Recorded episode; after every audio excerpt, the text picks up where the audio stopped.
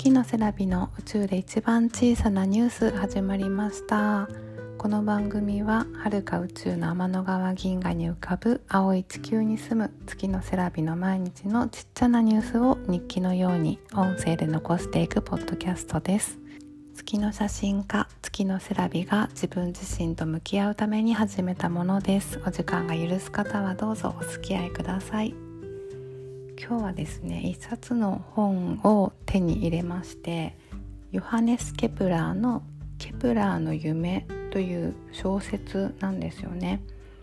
以前月の話の時に月にある海という地名に初めてマーレという海という意味をつけた天文学者ヨハネス・ケプラーのお話をしたんですけれどもその時にいろいろ調べていたらこの「ケプラーの夢」という彼が書いた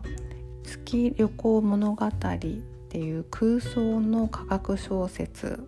の存在を知ってで図書館とか本屋さんで探したんですけどなくってこれ絶版なのかな？中古の本しかなかったんですよね。それでもやっぱり読んでみたかったので購入しました。でパラパラっと見てみたら彼が書いたその空想の価格小説っていう部分はね全体の30ページぐらいしかないんですよ。でも200何個も注釈がついていてその小説の後に200ページぐらい注釈の説明が書いてあるんですよね。でその後に彼の生涯だったり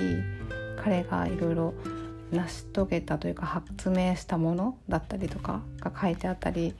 多分すっごい読むのに時間かかりそうな本だなっていう感じなんですけどこれを読んだらちょっと天文学的な知識がつくかなと思って楽しみに読んでみたいと思います。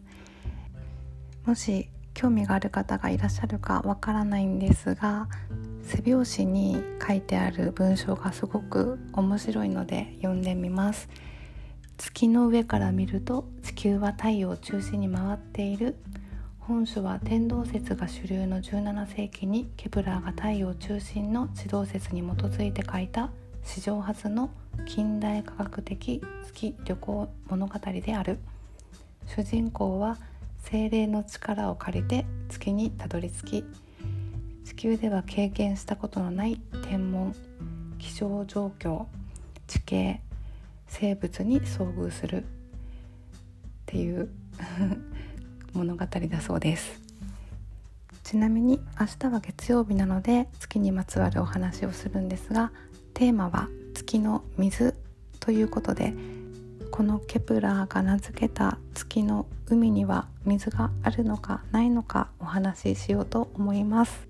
今日も最後まで聞いてくださりありがとうございました。また明日アップしますね。お楽しみに。バイバイ。